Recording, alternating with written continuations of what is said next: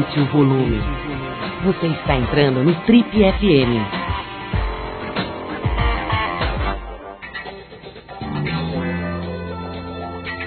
Oi, aqui é o Paulo Lima e a gente começa agora mais um Trip FM, o talk show da revista Trip. Bom, hoje no Trip FM a gente recebe com enorme prazer, com enorme honra, o jornalista, aventureiro e um dos pioneiros do surf no Brasil, Tito Rosenberg, além de tudo um grande fotógrafo.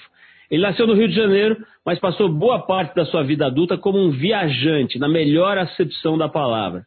Ele já esteve em mais de 100 países, atravessou desertos, florestas e morou dentro de alguns veículos que vão de motorhomes mais sofisticados a combis, barcos e canoas. Nessa vida completamente errante, o Tito produziu reportagens e documentários, mas também atuou em profissões das mais diversas. Ele foi shaper de pranchas de surf, lavador de pratos e carpinteiro. O Tito é responsável por registros fotográficos únicos do, do surf no Brasil, desde a época em que as pranchas ainda eram de madeira, as famosas madeirites. Esse, alguns desses retratos maravilhosos estão reunidos num livro muito interessante chamado Arpoador Surf Club, você ainda encontra. Eu recentemente comprei uma cópia é, no Mercado Livre, nesses sites em que você consegue é, encontrar coisas que às vezes estão fora de catálogo. Além das ondas, ele se dedicou à causa ambiental fortemente. Ela foi tema central de muitos dos seus trabalhos como jornalista e fez com que o Tito rodasse pelo Brasil.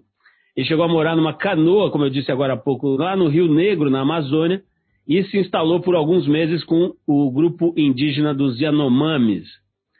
Hoje vive confortável e tranquilamente na Praia da Pipa, uma das praias mais bonitas do Brasil, que fica no litoral do Rio Grande do Norte, de onde, com muita honra, ele abre um espaço, abre um tempo para conversar com a gente. Te tomou prazer, cara, estar tá aqui com você. Para mim é, é mais ou menos como estar com uma lenda, é como se eu estivesse conversando com o Saci Pererê ou com alguma coisa parecida, porque a sua importância aqui no, no universo das pessoas que gostam da cultura de praia, da cultura do jornalismo, né, do jornalismo de um tempo em que o jornalista experienciava as coisas, né, ele mergulhava nos fatos, nos, nos universos que ele reportaria, né? Para quem gosta disso, você realmente é uma figura emblemática, né, um alicerce aí da história então, para mim é uma grande honra te conhecer pessoalmente, apesar da gente já, tá, já ter feito uma matéria com você nos idos de 1987 na Trip, né? Então é muito legal poder bater um papo com você. Então, super obrigado aí por ter aberto tempo para a gente, Tito. Grande honra, grande honra. Obrigado a vocês. Eu sou admirador da Trip desde o número um. Então, é, são, é um longo tempo, longo tempo, uma longa caminhada para todos nós. Exato, Tito. Olha, eu eu eu estava relendo aqui a sua entrevista, né, daquela época, e já ali naquela altura, né, 33 anos atrás, você já tinha um repertório de histórias e de uma trajetória de vida que já era única. Imagina com mais 34 anos depois, né? Eu acho que a gente precisaria de uns oito programas aqui para para fazer um, um, resumo. Mas vamos tentar aqui falar umas coisas. Uma frase que eu vi sua aqui que eu achei maravilhosa. É, nessa entrevista. Acho aliás, acho que não é sua, é do cara que foi seu companheiro no Camel Trophy, que é o Carlos, não é isso? É, ele disse o seguinte: olha, é, para muita gente a vida é um, um arco-íris com um pote de ouro no final e as pessoas ficam na correria para chegar no pote de ouro, né? O Tito é o cara que fica curtindo o arco-íris. Queria que você falasse um pouquinho sobre essa fase, né, cara? É assim que você se vê, quer dizer, um cara que entendeu que a jornada é muito mais interessante do que o destino? Interessante, né, rapaz? Isso é um meio clichê, mas é verdade. É, é, é, uma, é um clichê que eu tenho que assumir que eu incorporei, é, talvez de tanto quando garoto ter lido Siddhartha, que é um livro importantíssimo na minha vida, sobre partir, viajar e viver o presente e, e viver diversas coisas. Siddhartha foi barqueiro, foi contador, foi amante da, da rainha. Ele, fez, ele fez uma, teve uma vida enorme, variada. Então eu, eu, soube logo, desde o início, desde garoto, eu soube que a minha vida seria diferente. É, no surf, por exemplo, eu pegava onda no arpoador, aquela classe média burguesa da Zona Sul, e eu pegava onda no arpoador. Mas, ao contrário da maioria, é, eu era politicamente engajado. Eu era concorri no, no, numa chapa para presidente da AMES. Para você ter uma ideia, o mesmo Jeep que de manhã levou prancha para o arcoador para pegar onda, que era o meu Jeep, à tarde e à noite levou o corpo do Edson Luiz, do calabouço, aquele famoso estudante assassinado, do, do, da, do, velório na Câmara dos Deputados da época até o cemitério São João Batista. Então, eu fui transportar o, corpo do, do Edson Luiz porque o pessoal da, da área política da Uni tinha me pedido para fazer esse serviço de carregar o caixão dele. Então, é, eu sempre transitei, eu, eu, fazia, eu pegava onda e fazia teatro no grupo da Orla, com um grupo bem progressista de, de teatro da época. Então eu fazia teatro, cheguei a me apresentar no teatro da Maison de France, numa peça do Domingos de Oliveira. E, e, então, ao mesmo tempo que eu pegava onda.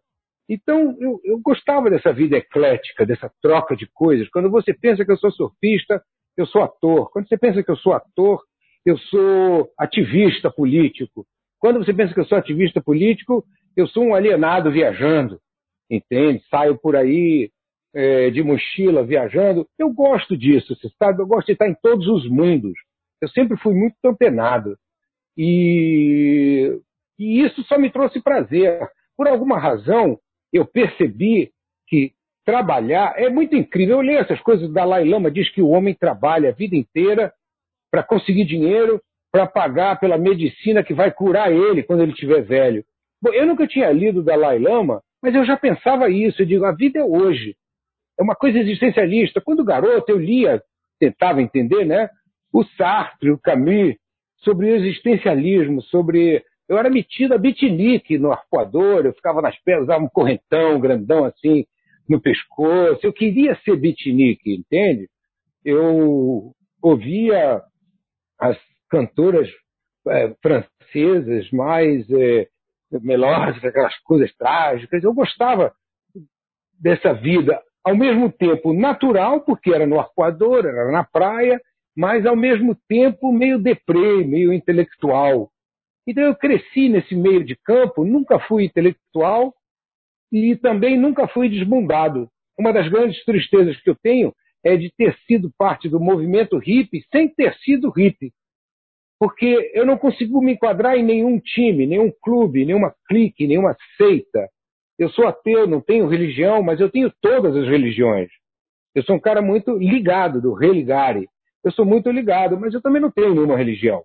Então, não tenho também nenhuma profissão. Por isso que eu me orgulho de ter tantas profissões, de um dia ser assessor de comunicações sociais e relações internacionais da FUNAI, e no outro dia morar numa Kombi, na Califórnia, pegando onda, entende? Porque para mim tudo é igual. Eu adoro aquela música do Gil que diz um dia eu fui mendigo, um dia eu sou rei.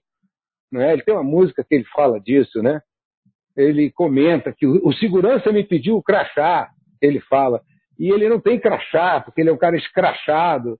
Eu me, eu me, eu me coloco nisso, eu já tive em situações de grande evidência e já fui um modesto desconhecido morando numa Kombi, me escondendo da polícia para não ser preso porque estava dormindo dentro de carro. Então, não consegui nunca descobrir quem eu era. Felizmente, continuo ainda buscando.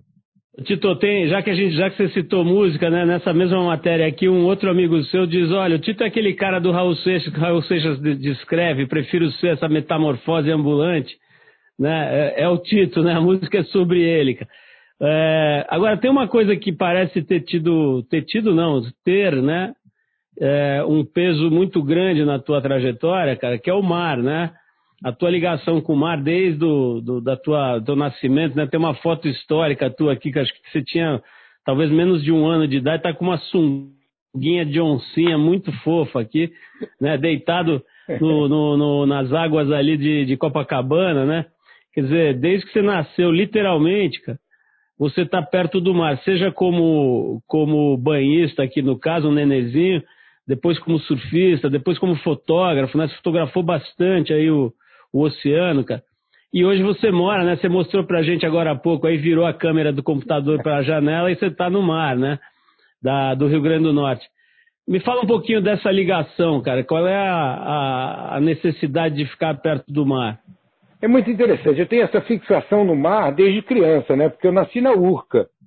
E minha mãe, meu irmão era muito doente quando garoto, meu irmão mais velho, e a minha mãe ia cuidar dele no hospital todo dia. Então ela, de manhã cedo, me pegava, pegava um caixa de banana e me deixava com os banhistas, salva-vidas conhecidos hoje, né?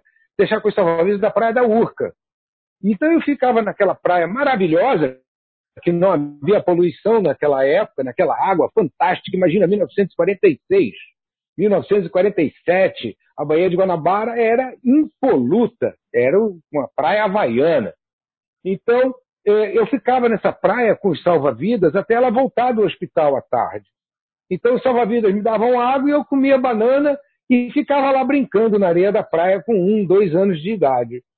Então, você imagina, isso é uma coisa que influencia muito o caráter de uma pessoa, né? que a personalidade, a alma de uma pessoa. Então, é, depois minha família se mudou para Copacabana, era um quarteirão do mar. Então, eu vivia na praia. Também minha mãe ainda lidando com meu irmão doente, eu vivia na praia. Eu, com sete anos de idade, eu estava dentro d'água ajudando os salva-vidas a salvarem os afogados. Porque eu ficava lá levando papo, metido a machão, sentado junto com os salva-vidas no posto, que era uma barraca na praia, né? E, e quando tinha alguém se afogando, eles saíam correndo e eu ia atrás. E eu ia atrás, eu adorava. E cheguei a salvar muita gente, não com sete anos, mas mais tarde na vida, eu salvei muitas pessoas. Eu posso uma, eu, é uma das coisas estranhas que você pode dizer, o mar já tentou levar diversas pessoas que eu consegui tirar dele. Talvez eu tenha essa dívida com ele. Mas eu salvei várias pessoas, senhoras, senhores, crianças, eu mesmo de botar na prancha e levar para a praia. Então eu tenho esse, esse vínculo com o mar.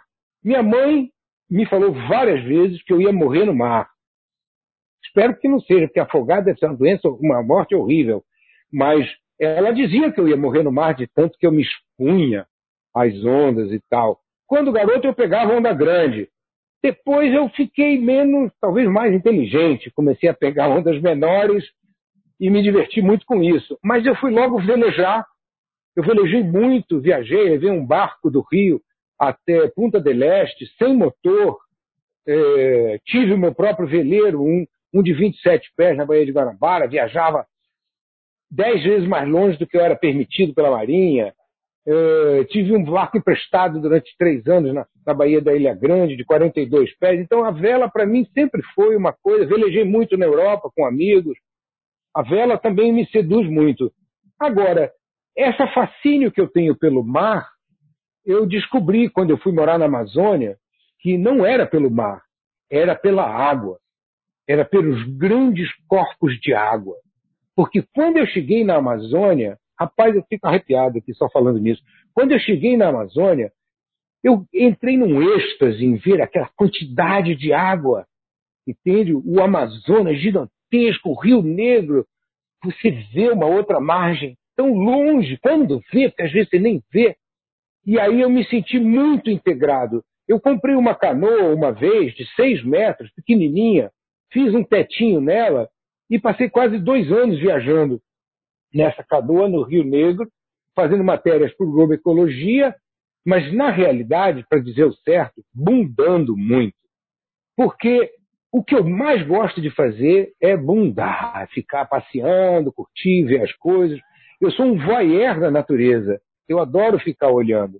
Então, é, eu trabalho para justificar estar tendo tanto prazer em ver.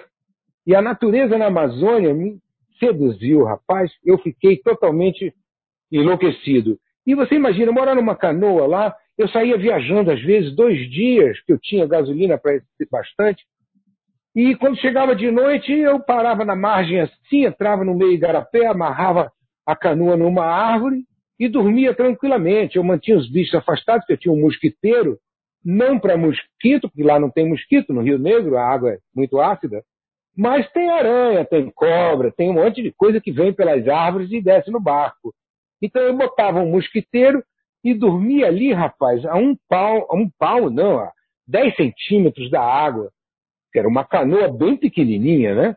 De alumínio. E, e os peixes-boi vinham ver que diabo era aquele, chegavam bem perto, os botos.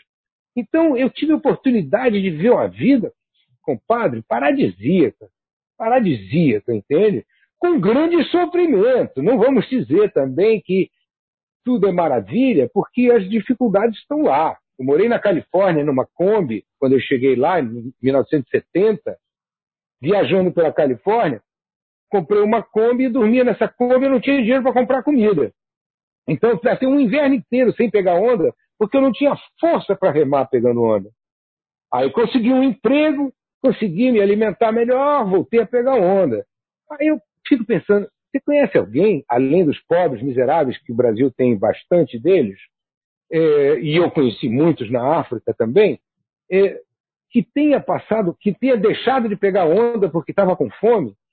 Então são experiências mágicas. Eu me orgulho de todas as merdas que eu fiz, os, os lugares horríveis que eu me meti, as coisas que eu imaginei que fossem ser maravilhosas e se tornaram uma furada. Mas faz parte da vida. Mesmo o que deu errado serve de lição para alguma coisa, né? Para mim, pelo menos. Ô Tito, é, aproveitando que você está descrevendo coisas que têm os, dois lados, né, das maravilhas dos sofrimentos e tal, eu queria é, saber se mudou um pouco de 1987 para cá a tua é, percepção das mulheres, porque em 1987 você declarou para gente que você estava meio decepcionado com as mulheres, você estava você estava meio desiludido com as mulheres, meio com preguiça, achando que elas estavam muito submissas, né? E apesar de você ter naquela altura já tinha dois uhum. casamentos, né? Já tinha vivido dois casamentos com duas é, mulheres estrangeiras, inclusive, acho que foi uma americana e uma Exatamente. irlandesa, é isso? Exatamente. É, uhum. né? E, mas me fala um pouco, cara, de lá para cá, o que, que você aprendeu é, com relação às mulheres? Rapaz, eu acho que na realidade não é muito diferente dos homens. É, as pessoas sem gênero específico são muito ligadas em imagem, em aparência, em percepção, como os outros nos veem. Então, essa é, e, a tentativa de justificar. Você tem que entender uma coisa.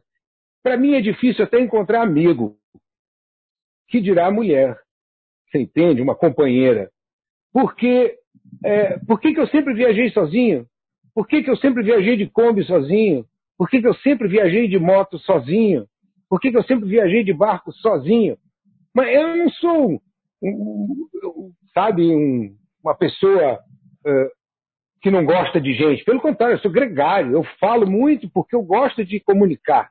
Eu sou um comunicador, eu adoro contar histórias. Mas é porque as pessoas têm dificuldade em me acompanhar. A minha trajetória é uma trajetória peculiar. E eu entendo que seja difícil para as pessoas ditas normais, não é? é me acompanharem. Porque, por exemplo, é, sem citar nomes, eu me apaixonei por uma pessoa que queria dar volta ao mundo. Aí a gente começou a viajar, viajar, viajar. Um dia ela falou: não dá para a gente parar um pouco?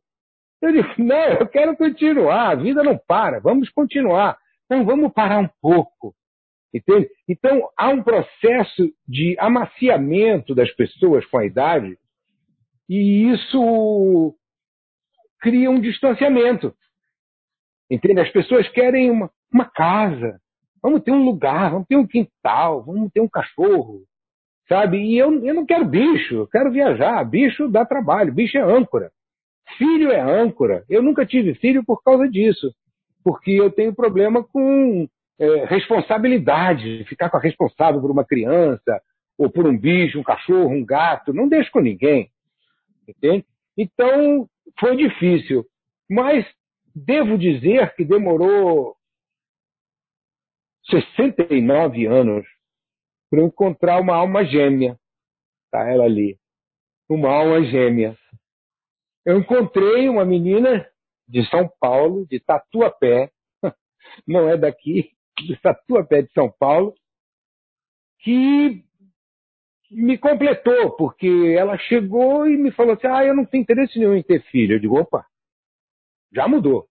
E todas querem ter filho. É uma coisa genética compreensível, mas que não encaixa com a minha vida. E depois eu falei, mas olha, eu adoraria morar num motorhome. Ah, eu também adoraria morar num motorhome. Eu falei, nossa senhora, eu quero casar com essa mulher. Uma mulher que não quer ter filho, quer casar e quer morar num motorhome, você não deixa embora tão facilmente, né? Felizmente, depois de um processo de sedução longo e pedregoso, deu certo e nós estamos casados há quatro anos já. Uma vida muito feliz, e nós nos, nos sentimos muito, muito, muito felizes mesmo quando a gente pega o nosso motorhome, que nós finalmente conseguimos comprar um velhinho na França, e vamos como fomos. Agora, final do ano passado, passamos três meses no Marrocos, acampando nas montanhas, nas dunas, longe das cidades, longe dos campings, no meio da natureza. E aí você vê que realmente dá certo. Então, aos 69 anos, obrigado, senhores, consegui encontrar uma parceira que eu estou verdadeiramente apaixonado. O Tito, é, você está falando dos 69 anos como um momento importante da tua vida, né? Com, essa, com esse encontro aí das almas. E, eu, e me dá vontade de saber, cara, como é que você está é, curtindo, eu diria, pela sua cara, eu acho que esse é o melhor verbo para usar, essa fase da vida, né? Essa fase dos 70, você está com 74, né? Como é que está sendo, cara, o, as, as dores e as delícias dessa fase? Olha, eu sei exatamente o que representa ter 74 anos, cara, porque ao contrário do Duke Kahanamoku e de outras pessoas que ficaram velhos pegando onda, eu tive limitações. Com 71, eh, 72, eu tive que botar uma prótese no fêmur. Vai limitando. Agora já estou precisando de uma prótese no, no outro fêmur, na perna direita. É a idade, a gente vai ficando decrépito, é a decrepitude natural da vida também não posso querer ter uma vida eterna. Maravilhosa, pero curta. Para fazer tudo que eu quero fazer, certamente eu deveria viver até os 150. Mas não vai dar. Então, o que, que acontece? É aquela coisa, né? Eu quero morrer é, velho, mas o mais jovem possível. Entende? Aquela frase. Porque é verdade, ontem foi o dia do idoso. Um monte de gente me mandou mensagens disso. Primeiro que eu não me sinto com 74 anos. O meu corpo tem 74 anos mal vividos. Porque eu sou diabético, eu tenho hipertensão, eu tenho insuficiência renal crônica, tudo isso auto-infligido. Eu me infligi, to, infligi todas essas doenças pela vida que eu tive. Uma pessoa que vive 15 anos dentro de carros e barcos que tipo de comida pode comer? Salame, pipoca, batata frita, de pacote, né? Então, a minha alimentação, eu, eu, eu digo que eu inventei a dieta microbiótica, só micróbio. Entende? Então, essa alimentação microbiótica me manteve. Como é que você atravessa o Saara? Com uma caixa de salame. Porque salame aguenta calor, aguenta qualquer coisa. Então, tudo isso que eu comi me fez um puta mal. Você entende? Me fez muito mal. E eu, daí essa insuficiência renal crônica, daí esse, essa hipertensão pelo excesso de sal, entende? Então, eu estou pagando preço pela vida que eu tive. Mas, como disse um dos meus médicos, ele falou: cara, não reclama. Os meus outros pacientes estão muito pior do que você e ficaram a vida inteira num escritório. Olha a vida que você teve, você vai reclamar de estar quebrado com dor? Meus pacientes estão todos assim: velhice é dor. O que você tem que fazer é parar de reclamar, não conte para os outros que está doendo. Quando as pessoas te perguntarem como você está, não diga para eles, ah, eu estou com a dor aqui na perna, porque aqui melhorou ali, não sei aonde. isso você está espalhando uma energia negativa. Medite, tente pensar, tente ter bom humor e aprenda que você está decrepitando como qualquer ser humano. Mas pelo menos você está vivendo e os outros estão tudo aí no marasmo. Então para de reclamar e, e agradece a sorte que você teve desse caminho que você percorreu para chegar até essa dor toda. E eu me lembro que quando eu era garoto, eu olhava para os adultos, meus tios, parentes, amigos, pais dos meus amigos, todos os homens tinham amantes. E eu dizia, eu quero ser diferente. Ter amante é uma hipocrisia. Eu não quero ser hipócrita. Eu prefiro morar sozinho, participar de qualquer tipo de loucura sexual, mas não ter amante, porque é muito brega. Eu não posso ter, eu não queria ser brega. Minha, minha adolescência toda foi essa. Não permitai, senhores dos céus, que eu seja brega.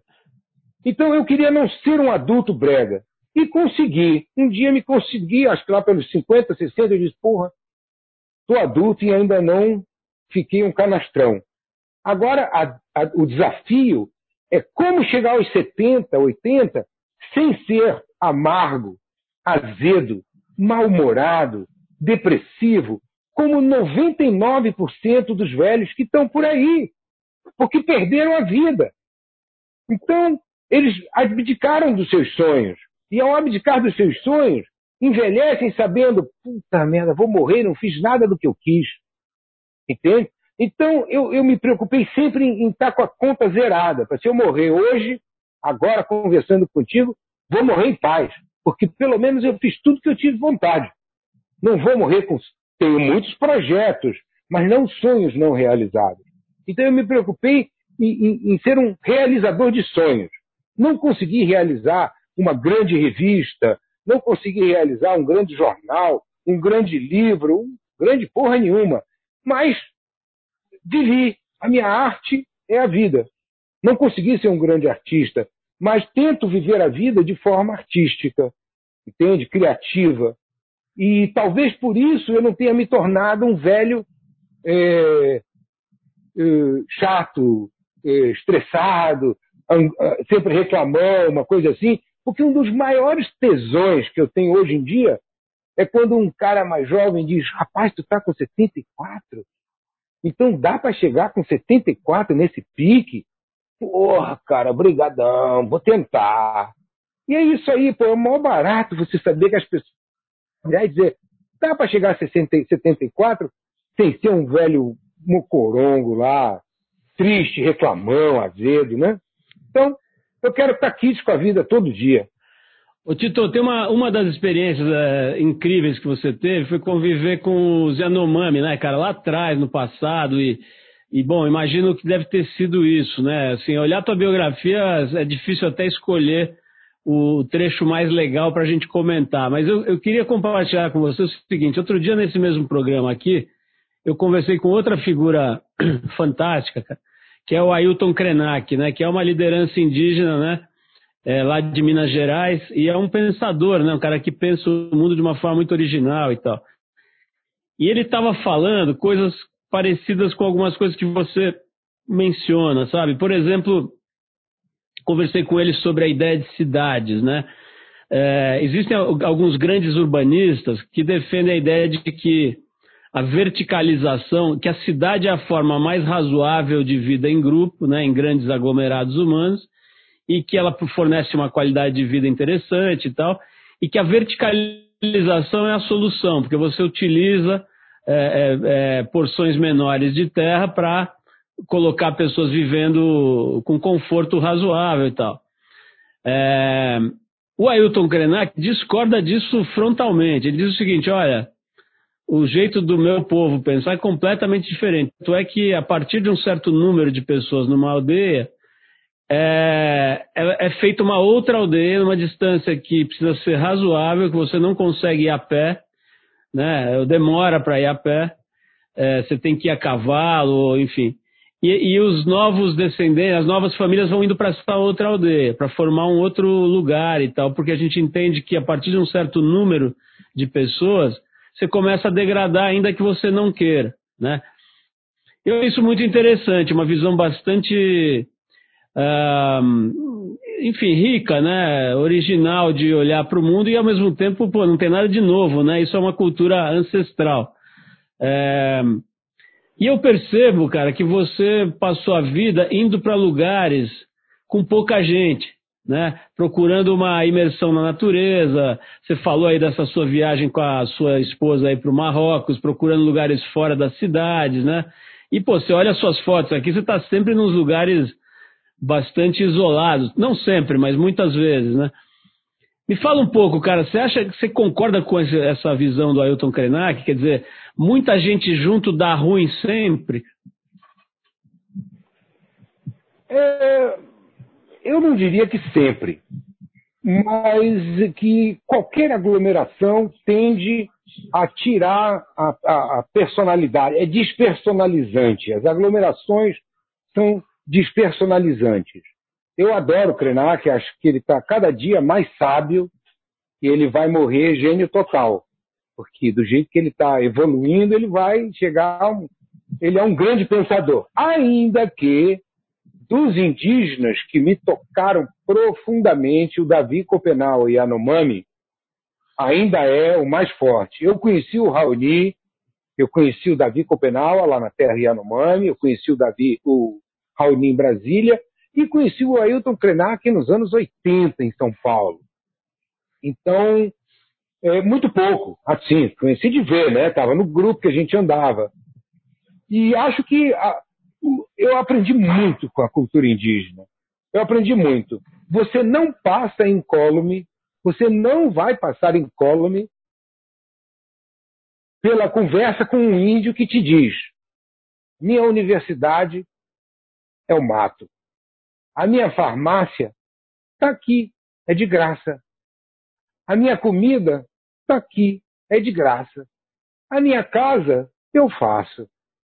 Cara, tu ouve isso e tu diz: peraí, como é que é o negócio? Dá um reset aí, porque eu tenho que rever. Eu já construí três casas na minha vida. Eu adoro construir. Eu construí essa casa em que eu estou hoje, há 15 anos atrás. Eu construí a casa de Búzios, há 40 anos atrás e construí uma casa nos Estados Unidos, há 50 anos atrás, lá sei eu, não consigo nem me lembrar mais. Mas, de qualquer jeito, é, eu sempre quis morar fora do circuito. Para mim, sempre foi interessante morar na natureza. Eu aqui não tenho um vizinho, eu estou no meio da floresta. Se eu quiser ouvir música alta, não vai incomodar ninguém. Eu não ouço um cachorro, eu não ouço nenhuma mulher batendo no filho, eu não ouço o marido batendo na mulher, eu não ouço o filho batendo no cachorro, eu não ouço ninguém batendo em ninguém. Eu tenho assim uma visão apocalíptica da humanidade. É... O Brasil, um tempo, de um tempo para cá, está se. Tá... Rapaz, eu digo para as pessoas, eu adoro andar pela pipa e pelo Brasil ouvindo músicas africanas. Porque quanto mais eu conheço o Brasil, mais eu entendo a África. Eu gosto muito da África, eu já passei talvez uns dois ou. Não, somando tudo, uns seis anos da minha vida na África. Eu conheço trinta e tantos países africanos. Eu adoro ir, ir, para um lugar, pegar um ônibus, ir para outro. Em, em 2008, eu fiquei três meses andando de ônibus pela África. Eu fiz o Quênia, Uganda, Ruanda, Burundi, Tanzânia, eh, Zanzibar e voltei para o Quênia. Em 2009 eu gostei tanto que eu voltei, fiquei mais três meses andando de ônibus. Dessa vez eu fiz uh, África do Sul, Lesoto, uh, Namíbia, uh, Botswana, Zâmbia, Zimbábue, Malawi, é, Moçambique e Suaziland. Então, eu adoro andar pela África, adoro pegar um ônibus, porque quando a gente está muito acostumado assim, ficar muita frescura, casa, comida e roupa lavada, você larga tudo como tomar um ácido e desce num país africano e vai ficar três meses andando de ônibus, dá uma realidade, assim, um choque de realidade, melhor que choque terapia de choque. E E também o convívio com os índios me mudou muito, porque aquele conceito do não acumular, eu consegui introjetar. Você entende? Eu, eu não tenho problema, o futuro vai dar certo. De uma maneira ou de outra, o futuro vai dar certo. O meu foi dando certo eh, improvisadamente, mas os índios também é assim. Vai acontecendo, você vai vivendo, de uma maneira ou de outra, a vida é boa. Para os índios, eles não têm televisão, carro, não sei o quê, mas a vida é boa, eles vão vivendo, eles vão envelhecendo dentro dos seus parâmetros, das suas possibilidades e, e vão e morrem. Eles não têm um conceito, ai meu Deus, minha televisão é menor do que o da outra tribo, sabe? Eles não têm isso, entende? Então, eu consegui abrir mão do consumismo, por exemplo. Eu não preciso ter a melhor câmera, o melhor telefone, a melhor televisão, o melhor carro. Entende? O prazer que eu estou tendo desse pequeno motorhome que tem 20 anos de idade e que me leva a viajar pela Europa e pela, e pela África é uma coisa assim sensacional. E é um carrinho velho, baratinho, econômico, entende? Não é o mais chique, mas é o que dá. E é mais um sonho realizado de maneira assim inesperada. Claro, eu tive coincidências na vida que foram acontecendo. Minha mãe faleceu, aí nós vendemos o apartamento dela, entrou um dinheirinho. E eu sou uma pessoa incrivelmente. Tem uma palavra em inglês que é thrifty, que é econômica, entende? Toda vez eu penso, quando eu penso assim, vamos comprar essa máquina, essa nova televisão. Eu digo, essa televisão aí é 30% de uma passagem para a França. Aí já. Se você pensar nisso, eu digo, onde é que estão as prioridades? Entende? Ah, vamos trocar a geladeira. Pô, essa geladeira aí é meia viagem para o Marrocos. Nossa Senhora! Aí você abre mão dessas, dessa sedução que a publicidade nos traz de comprar, comprar, comprar, que acomete aos índios também que índio é humano, apesar do Bolsonaro achar que não, os índios também são humanos. E eles também se seduzem com um relógio colorido, com uma sandália havaiana colorida, uma televisão, um carro, uma Hilux. Eles se apaixonam por essas coisas. É normal. Os mais sábios dizem: peraí, devagar, eu estou feliz aqui com a minha casa, com as minhas coisas e tal. Entende? Eu aconselho as pessoas que quiserem assistir eu tenho um canal no Vimeo. Basta você entrar no Vimeo e digitar Tito Rosenberg. Lá eu botei duas horas de filme que eu fiz com os Yanomami. Porque eu fui morar com os Yanomami quando eu trabalhava na FUNAI, para poder é, fazer um documentário sobre a demarcação do território Yanomami. Então, eu fui lá, e gravei, fiz 30 horas de filmagem para fazer esse documentário e fiquei lá três meses. Entrevistei o Davi Yanomami, tive com o Romeu Tuma, aprendendo garimpeiro, explodindo pista, aquela confusão toda. Mas eu fiquei mais com os índios. E as imagens, você pode ver, convido a, a nossa audiência aí, os ouvintes ou telespectadores, a irem lá é, ver esses vídeos e ver como é que eu tenho essa visão onírica da, da vida tranquila que eles têm, das famílias.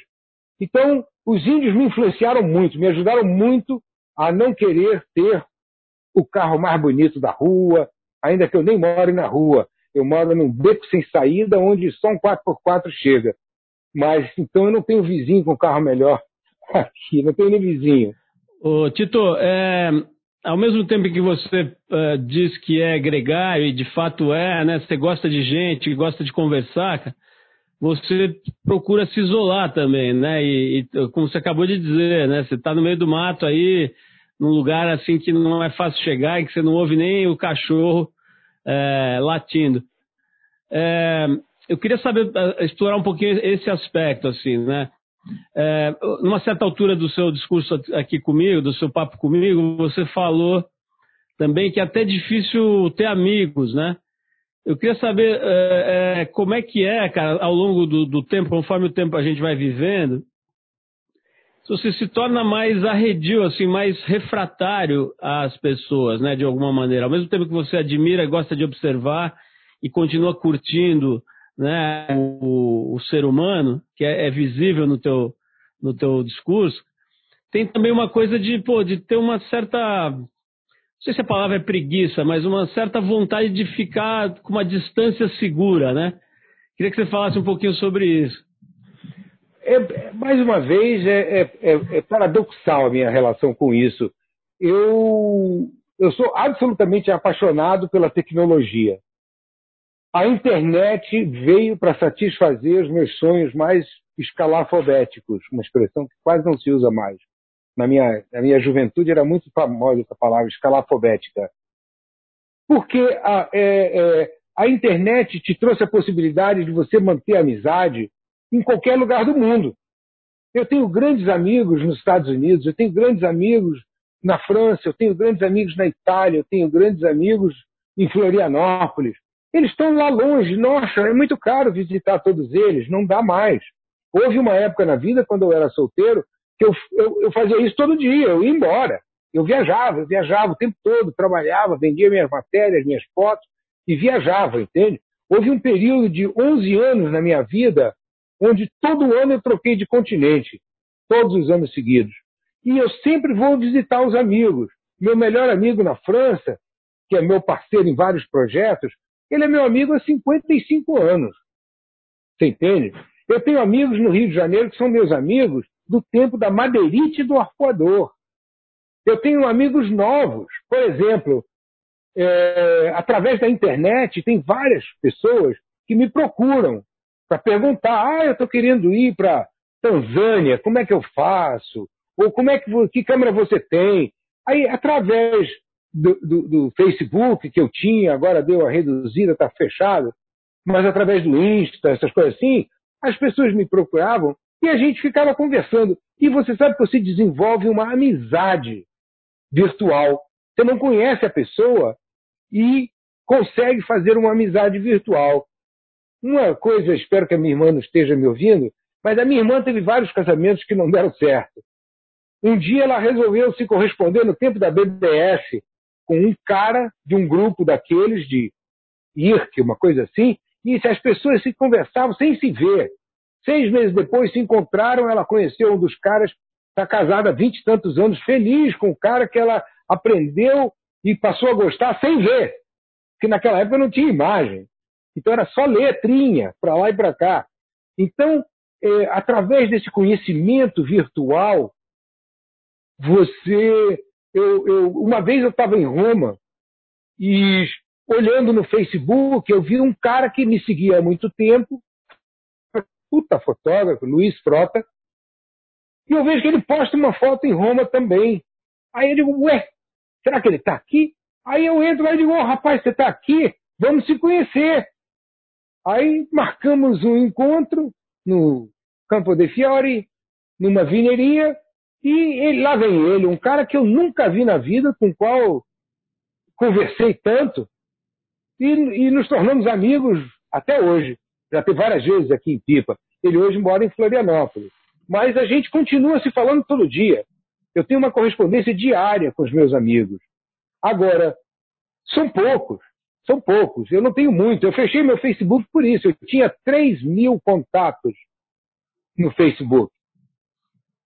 Rapaz, era insuportável, principalmente porque foi uma fase muito política minha. Eu estava muito revoltado com a direção que o Brasil estava tomando e eu postava muito.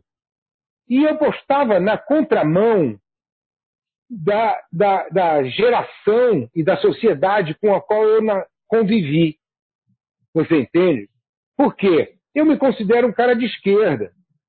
Um hedonista de esquerda, se é que pode existir isso, porque eu gosto de viver bem. Mas esquerda não é viver mal. Isso me lembra um grande amigo meu, comunista, que comprou professor universitário, que comprou um Land Rover. Aí o pessoal diz, porra, cara, comunista de Land Rover? Ele diz, cara, você é um ignorante. O comunista é o cara que quer que todos tenham Land Rover. Não é? Então, o a pessoa dizia, eu tinha um Rolex, tenho ainda um Rolex que meu pai me deu quando eu tinha 18 anos de idade. As pessoas, porra, mas tu, esquerda de Rolex. Eu dizia, cara, eu quero que todo mundo tenha direito de ter um Rolex. O comunismo não é todo mundo andar de sandália havaiana. O comunismo não é todo mundo sofrer. Teoricamente, Era para ser uma coisa melhor. Eu não me considero comunista, mas eu me considero de esquerda. Então, cara, no Facebook eu era considerado traidor pelos meus amigos de Ipanema, Leblon, Arpoador, toda aquela classe privilegiada, todo mundo com três sobrenomes. João da Silva Meireles Gouveia de Souza Menezes. E, sabe, aquelas pessoas todas, só surfista, só surfista. Que isso, cara? Se toca, pelo amor de Deus, cara. O Brasil existe, você pode viver na sua bolha, mas não deixe de ver o que está acontecendo lá de fora. Por isso é que eu pegava onda e era político.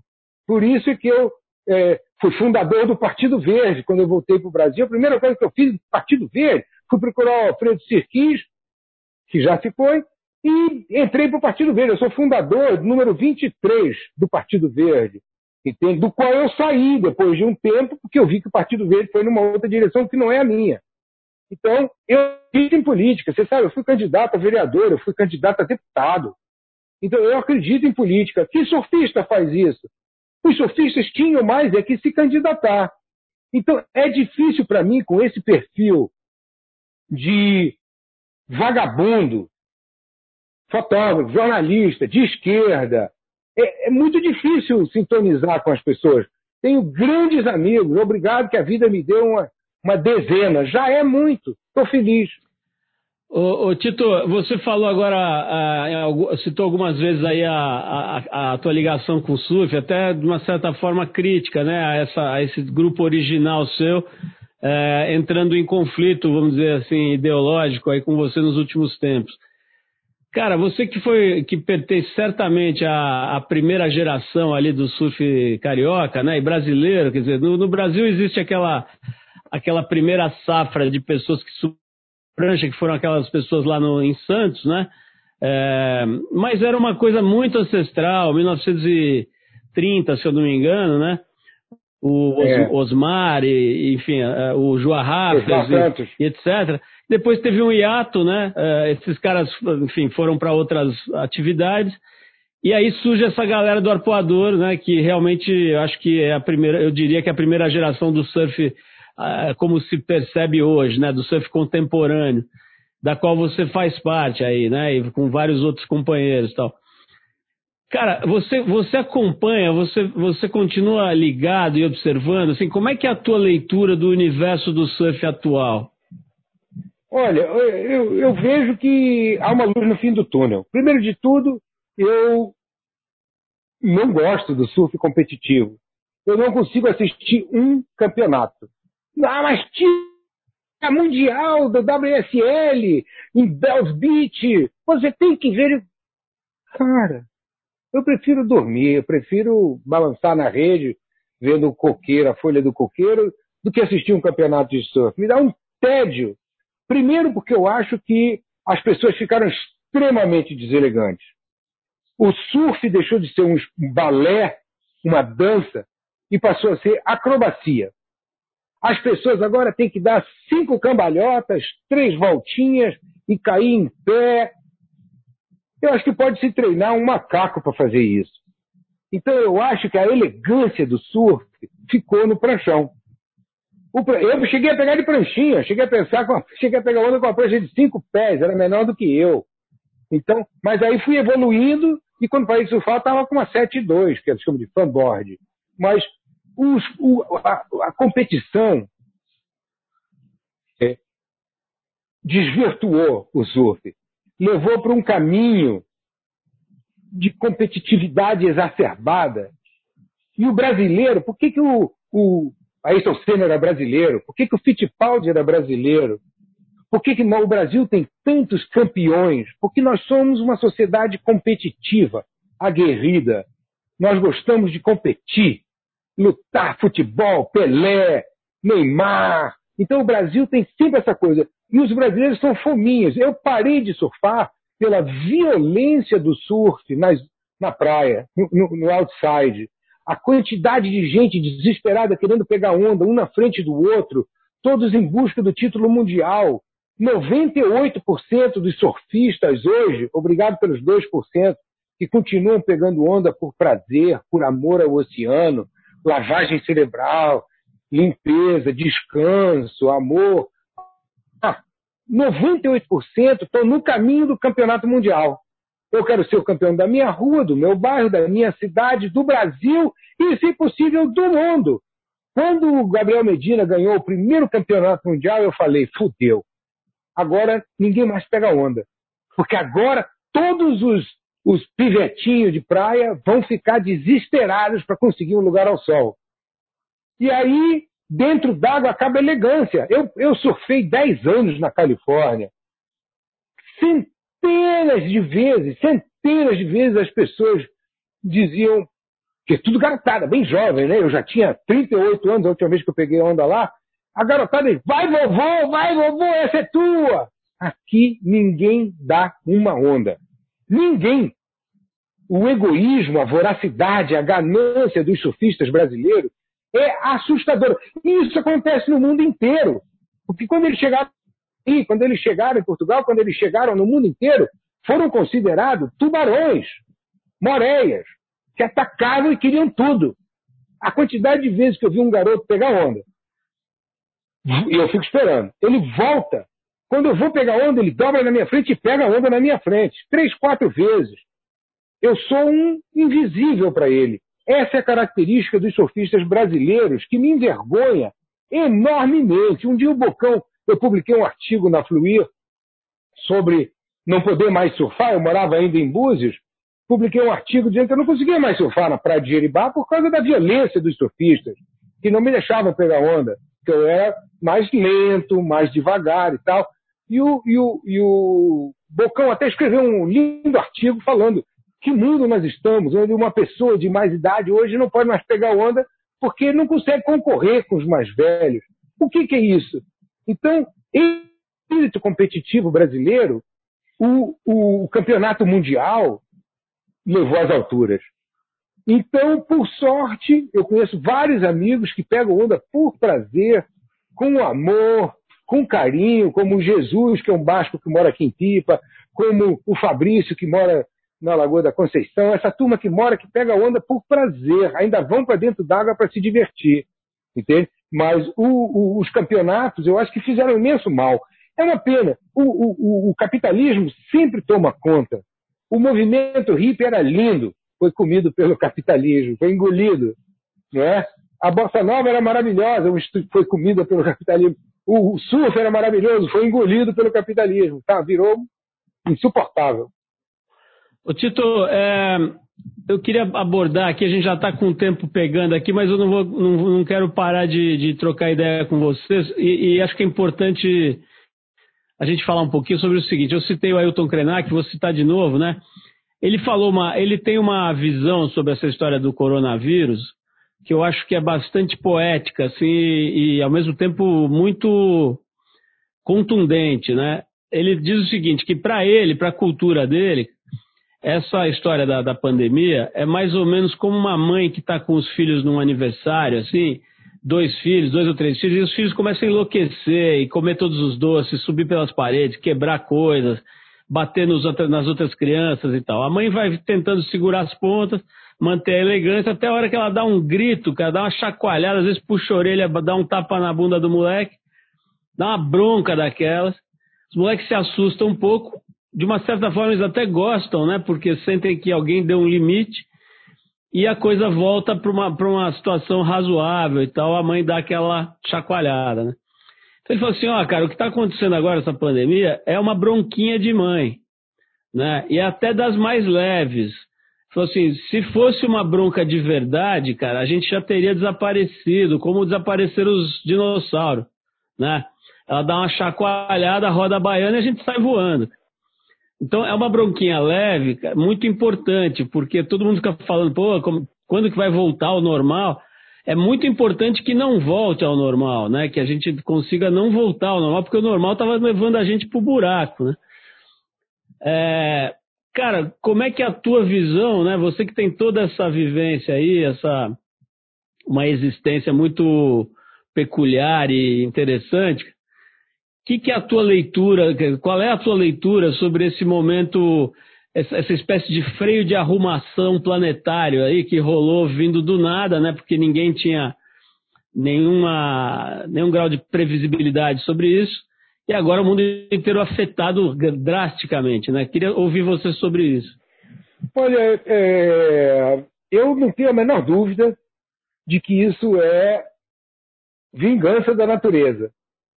Com certeza, já está evidenciado, quanto mais desmatamento é feito, mais diferentes vírus e bactérias e coisas que estão absolutamente organizadas e toleráveis e em vida pacífica dentro da floresta saem.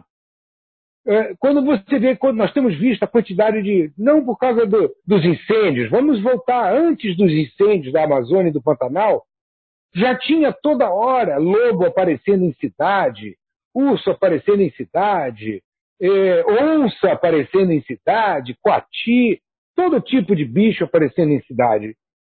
Esses bichos, para mim, são os precursores do Covid. Entende? Porque os vírus e as bactérias também são outros bichos, outros seres que estão querendo sair da floresta quando esta está perturbada. Aquela história do mercado molhado lá, de, de Wuhan, você vê aquelas imagens dos animais todos em gaiola, um fazendo cocô em cima do outro, e o, os lugares todos das florestas em volta que foram destruídas e os morcegos não tendo mais onde morar nas árvores e indo morar no telhado dos mercados e aí fazendo cocô no porco, que por sua vez vai virar salsicha do outro. Então, era previsível que esse nosso desequilíbrio que eu não diria que é capitalista, é humano, porque os chineses, que também não são capitalistas, entre aspas, né, não são, talvez sejam, né, é, estão destruindo a China também. Então, essa destruição do meio ambiente, vários cientistas brasileiros estão avisando que a destruição da Amazônia vai liberar uma quantidade enorme de vírus e bactérias que vivem lá e que estão quietinhos, numa boa, e que virão nos, nos, nos perseguir no futuro. Então, eu fico triste por ter que pagar o preço pelo erro dos outros, porque eu não desmato. Eu moro. Quando eu fui construir essa casa aqui, o dono do terreno me disse assim: você escolhe um lugar. Eu escolhi um lugar que não tinha uma árvore. Tinha uma mata toda em volta, mas tinha um buraco de areia assim que não tinha árvore. Eu disse: eu quero construir minha casa aqui, nesse meio, que não tem árvore não vou precisar cortar nenhuma árvore. Aí, para fazer a casa, eu amarrei as árvores todas com corda e abri um espaço enorme, com as árvores todas entortadas, e fiz a casa. No dia que a casa ficou pronta, cortei as cordas todas, as árvores eram uá, fecharam em volta da casa. A minha casa era novinha, parecia que estava ali há 50 anos. Por quê? Porque as árvores já entraram pela janela, pelo teto, por tudo quanto é lugar. Então, eu me inseri aqui. E daí por diante, eu só tentei melhorar, molhando, não derrubando nada, ajudando a natureza, os bichos que moram aqui. Então, é importante você lutar não somente no Partido Verde ou na ecologia, ou protegendo, evitando a energia nuclear, mas também na sua vida cotidiana. Então, eu acho que eu fiquei muito triste, porque quando começou a, a, essa quarentena, o Covid, eh, surgiu essa expressão do novo normal. Cara, eu, 74 anos, continuo um idiota inocente. Eu acreditei, eu falei, uau, novo normal, novos paradigmas, vai mudar tudo, as empresas todas vão se tocar. Acordei. Nada disso vai continuar absolutamente igual a criação de gado, os, desmatadores cortando a floresta, os, agropecuaristas botando lá as vacas, as pessoas comendo vaca. Eu, felizmente, fui obrigado a cortar carne da minha, da minha alimentação por causa do meu problema renal. Então, eu como carne assim, uma vez por mês eu faço um, um cheeseburger assim, delicioso e depois passo mais um mês sem comer nada de carne. Mas é, as pessoas estão dizendo segunda-feira sem carne. Por que você não fica um, um dia com carne? Devia dizer o oposto. Não, não é segunda-feira sem carne. É a segunda-feira com carne. E os outros todos os dias sem.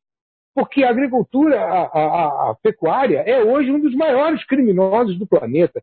O Brasil tem frango do que gente, tem mais boi do que gente.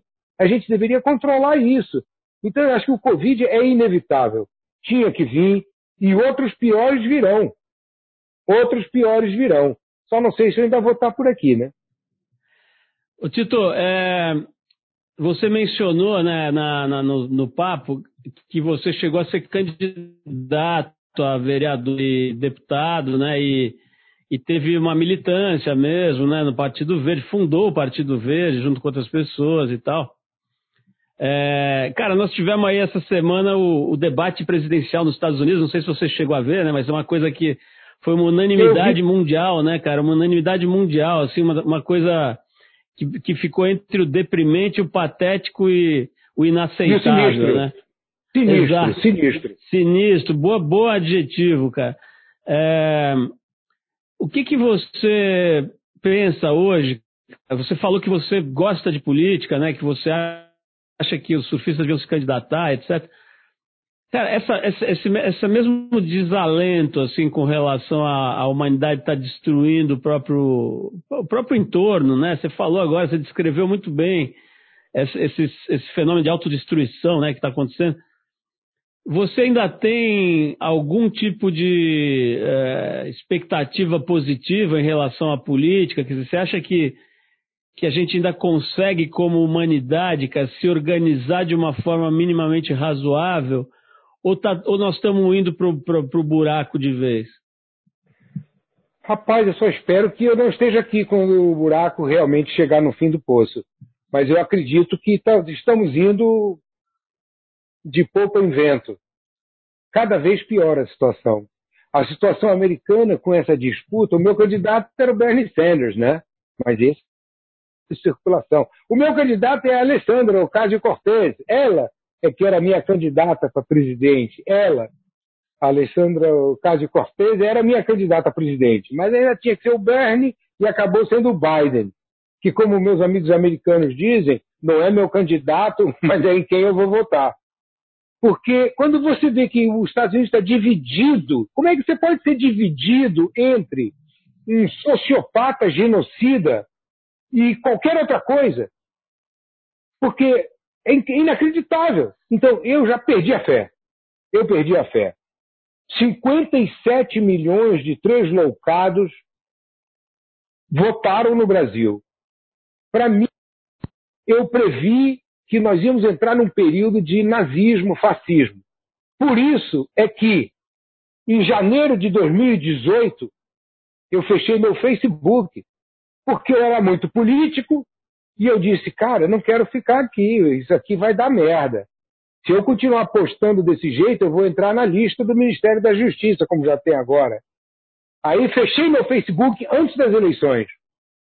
E durante as eleições, eu parei de postar, expulsei todo mundo do meu Face, acabei com todos os amigos e fiquei absolutamente mudo, porque eu disse, entre o primeiro e segundo turno, eu fui com minha esposa, nós fomos, pegamos o carro e fizemos uma viagem pela beira da praia até Jericoacoara. São mil quilômetros de praia. Fomos para a praia, para Jericoacoara, descansar, porque eu sabia que esse meio turno ia ser uma loucura. E eu sabia, e aí eu nunca mais postei. Por quê? Porque eu perdi a esperança, eu não quero mais falar nada. Não há o que falar. Parei de comentar nas redes, defender. Eu sigo muita gente inteligente, eu continuo acompanhando, mas eu perdi a esperança. Porque, por culpa de 57 milhões de pessoas, e não acho que são todas burras, ignorantes, gado, tem muita gente inteligente, culta, informada, que também tomou essa opção é, eleitoral. Eu, eu, eu perdi, eu perdi a esperança. Eu ainda tenho esperança quando eu vejo, aí se na Inglaterra elegem aquele idiota e, e, e, saem do Brexit, fazem o Brexit, saem da Comunidade Econômica Europeia, que vai arrasar com a Inglaterra. As pessoas, eu, eu, eu diria que os, no Brasil era a, a, barata votando no DTFON. E, e, agora é o mundo inteiro fazendo isso, cara. Os, os ingleses, sabe, é, é o, o, a mosca votando no mata-mosca. É uma loucura. Então eu, eu perdi. Não tenho mais fé na humanidade acho que é individual e tem, fico muito feliz por morar aqui nessa pequena ilha de verde, longe de todo mundo, e manter um monte de amigos virtuais. E eu adoro que eles venham aqui, agora não está dando, mas a minha casa sempre está cheia, sempre tem almoço, sempre tem jantar, sempre tem visita. Quando eu fiz essa casa, eu não tinha dinheiro para fazer o quarto de hóspedes. Mas a primeira grana que entrou, eu fiz o quarto de hóspedes. Porque eu quero ter gente aqui dentro de casa. Minha mãe, que estava viva nessa época, me falou: Meu filho, não faça o quarto de hóspedes. Eu falei: Por que, mamãe? Porque eles vêm. Eu falei: ah, Pô, mas é por isso que eu estou construindo. Eu quero que eles venham. Eu quero recebê-los bem. Então, eu acredito na humanidade ainda. Tito, é, assim que der, cara, eu vou para esse quartinho de hóspede aí que eu quero ouvir você mais, cara. A gente vai, vai ter que encerrar, mas eu quero encerrar de uma forma mais, vamos dizer assim, alegre, leve. E eu queria que você falasse um pouquinho de uma, uma das suas 250 atividades, até soprador de vidro você foi, né, cara? Eu vi aqui uma foto de você soprando vidro, acho que nos Estados Unidos, né? E. Sim. Mas dentro das suas 250 mil atividades, eu me identifico muito com essa coisa da. Bom, basta dizer o nome da minha empresa, da revista e desse programa, né? Que é Trip, né? Você já pode imaginar o quanto a gente, é. a gente se identifica com a tua forma de ver o mundo, de viver, né? Mas tem também uma outra coisa que você tem, que acho que tem a ver, obviamente, com a, com a ideia de viagem, que é essa coisa de transitar por todos os mundos, né? Eu adorei quando você falou, pô, quando achavam que eu era surfista, eu, era, eu virei jornalista. Quando acharam que eu era jornalista, eu virei é, político, né? E assim vai. Eu, eu, acho muito legal também essa possibilidade de ser tudo, né? E de não ser nada ao mesmo tempo.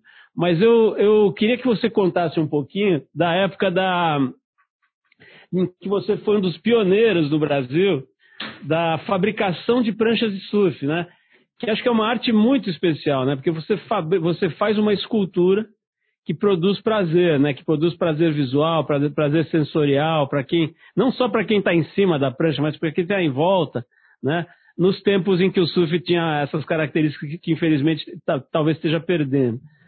Mas você não só foi um dos primeiros shapers do Brasil, como trabalhou com o cara que eu acho que foi o primeiro fabricante de pranchas de verdade aqui do Brasil, que foi o Coronel Parreira, né, que era um militar maluco que fazia essas pranchas embaixo da piscina da casa dele, pelo que eu sei, né, de ouvir falar. Exatamente. E, é.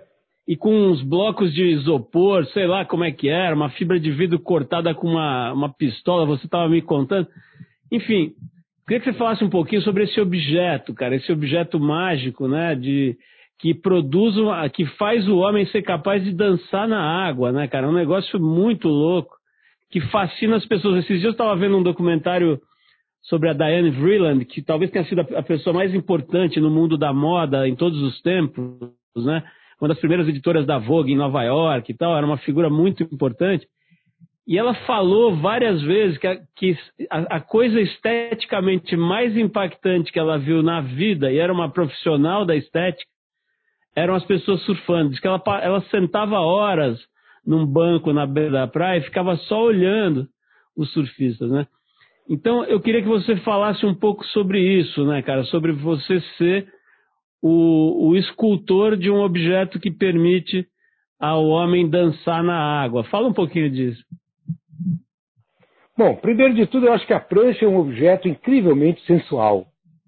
A prancha me transmite uma sensualidade assim, uma, aquelas curvas, né, as bordas. É, você olha, e, e, e, o, e, o, shaper, quando faz a prancha, ele é um voyeur. Ao mesmo tempo que ele é um escultor, porque você tem aquelas duas lâmpadas brancas longitudinais, horizontais, que são colocadas, e você tem que ficar toda hora pegando a prancha, levantando assim, e olhando uma cor, vendo uma borda, vendo outra. É, é quase pornográfico o prazer que você tem shapeando uma prancha com prazer. Ao contrário da maioria das pessoas, eu resolvi fazer pranchas sozinho. Ninguém me ajudava, não tinha um pobre lixando, não tinha um explorado polindo, eu fazia 100%. Ninguém botava a mão na minha prancha antes dela ser entregue ao dono. Então eu tive o prazer de poder controlar todo o processo de fabricação, porque o tesão que eu tinha era justamente de poder fazer tudo. Eu fazia a quilha, eu fazia o shape, eu encapava, eu dava o hot coat, eu fazia a listinha, eu fazia o gloss, e era eu que polia. Pegava lá, ficava lá polindo. O prazer de ver uma prancha fosca ficar polida é inacreditável. E o meu parâmetro era o capô do Rolls Royce. Você, quando vê um Rolls Royce saindo de fábrica, a tinta é diferenciada. Entra numa loja e veja a tinta no capô do Porsche ou no capô de um Jaguar. Esses veículos de luxo eles têm um acabamento que é inacreditável. Eu, eu, eu era tão, eu pesquisava tanto. Bom, para começar, quando eu cheguei no Brasil, todo mundo trabalhava no olho pegava um copinho assim de. pegava um copinho de requeijão, botava o catalisador, pai, pum, botava e tal. Eu tinha medição de temperatura e umidade dentro da minha sala. Eu trabalhava com proveta. Então, hoje é 3,5 milímetros, amanhã é, é 5 centilitros. Era tudo medido porque eu controlava todo para que saísse bom. Fazer uma prancha boa é muito fácil. Fazer muitas pranchas boas é muito difícil. Entende? Então eu me preocupava em fazer todas ótimas. Não me interessava fazer uma prancha assim, outra mais ou menos e tal, saindo, tal. Não. Tem que ser todas ótimas. Então, para mim era um prazer inenarrável. Eu acordava às 5 horas da manhã e ia trabalhar. Eu morava no Recreio dos Bandeirantes, num terreno lá no fim do mundo, no meio do areal, e construía um galpão atrás para trabalhar. Então eu trabalhava assim de 5 às 9, 9 horas eu já, podia, já tinha acabado a produção do dia, podia passar vendendo prancha. Ia lá pegar onda e vender prancha. Eu me lembro que a primeira prancha que eu fiz aqui no Brasil, a primeira prancha que eu fiz no Brasil, eu levei para o Pia. Fui lá todo marrento, mostrar a prancha no pia. Peguei, finquei a prancha no pia assim, as pessoas começaram a chegar, em meia hora ela estava vendida. Foi assim. Eu queria ter uma prancha que as pessoas não precisassem pedir para o tio trazer uma dos Estados Unidos. Uma vez, meu amigo Geraldo Machado Costa resolveu fazer uma brincadeira com os amigos e me pediu, Tito, vamos, botar, vamos fazer uma prancha para mim, mas em cima da, do seu escudinho, vamos colocar o escudinho de uma prancha americana. Eu tinha trabalhado na Gordon Smith, uma das maiores fábricas americanas, e tinha uns adesivos. Aí eu disse, vou fazer isso. Peguei o adesivo, botei o meu e depois botei o outro em cima. Aí ele pegou a prancha, foi para a praia. E aquele pessoal com a síndrome de vira-lata dizia sempre: ah, a prancha brasileira é uma merda, prancha do Tito é ruim, prancha não sei o quê, é bonita, mas ordinária e tal. Aí ele chega na praia com aquela Gordon Smith maravilhosa. Pô, minha tia trouxe da Califórnia. Foi o maior sucesso na praia, todo mundo adorou. Uau, Pier, vem, todo mundo vem ver que prancha linda, Gordon Smith chegou da Califórnia e tal. Ele pegou onda um mês com essa prancha e um dia na praia ele pega a lixa e lixa o adesivo da Gordon Smith e por baixo aparece o meu. Tito Surfboards. Cara, foi um arraso, foi um arraso. Ficou todo mundo. Porque eu queria fazer pranchas americanas. Eu acho que não é porque a gente é brasileiro que a gente tem que fazer merda. Nós não somos subdesenvolvidos, essa gente é porque quer. Aqui o Brasil tem condição de fazer tudo tão bem quanto. E o, a resina que eu usava, eu usava ela com tanta é, é, cuidado e perfeição que a fábrica da resina veio me visitar. Os engenheiros da fábrica vieram me visitar para saber como é que eu conseguia aquele acabamento e aquele brilho com a resina que eles não conseguiam. Entende? Por quê? Porque eu era um pesquisador, eu era um cientista, eu investigava, eu queria fazer o melhor. Para mim, ou é Rolls Royce ou não presta. Não conseguiria nunca ser um fabricante de Fusca. Ô Tito, você é daqueles entrevistados maravilhosos, cara, que a gente não consegue terminar a entrevista. Eu vou, eu vou ter que terminar, mas eu quero te fazer agora uma pergunta que é quase pessoal aqui, que é o seguinte, eu, eu fiquei assim encantado com a sua visão com relação ao surf atual, que eu assino embaixo, assim, com firma reconhecida no cartório. É, assim, completamente alinhado. Mas então, cara, eu queria saber o seguinte: se você tivesse que dizer três nomes de surfistas que você acha que entenderam o surf, que entenderam o que ele é de verdade e que não desaprenderam isso ao longo do tempo, você pode me citar essa lista, esse triunvirato, esse trio, esse trio de gênios da, desse esporte?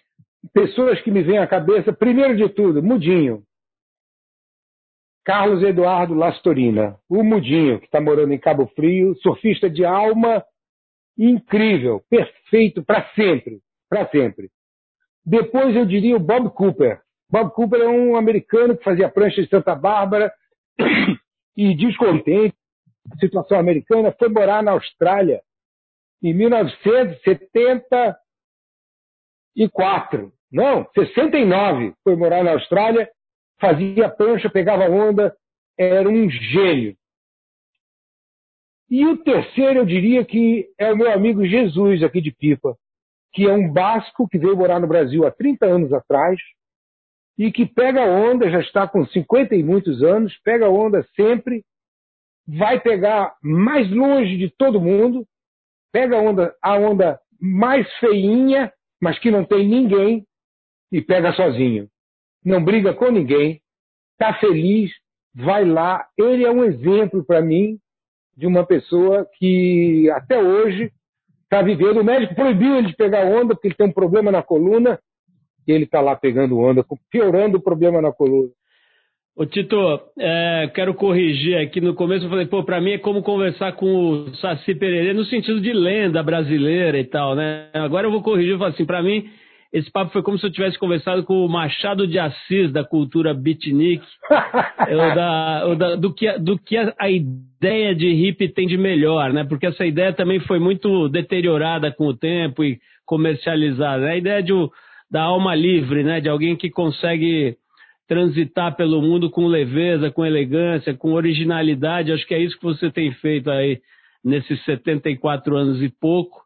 Né? Então, para mim, foi realmente um privilégio aqui, mais uma vez, né, conversar com uma pessoa tão, tão legal, tão, tão de verdade aí quanto você, e que eu acompanho há, há pelo menos 40 anos aí como jornalista, como observador e como alguém que gosta desse, desse jeito de lidar com a vida, né? Então, valeu, Tito, bom mais, adorei o papo, puta.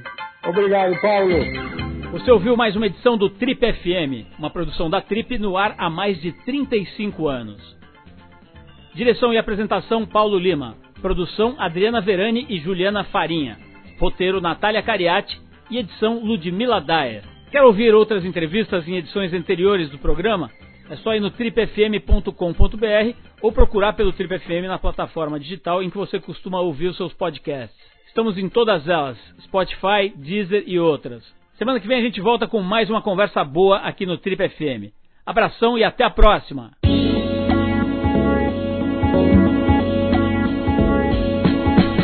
Você ouviu Trip FM.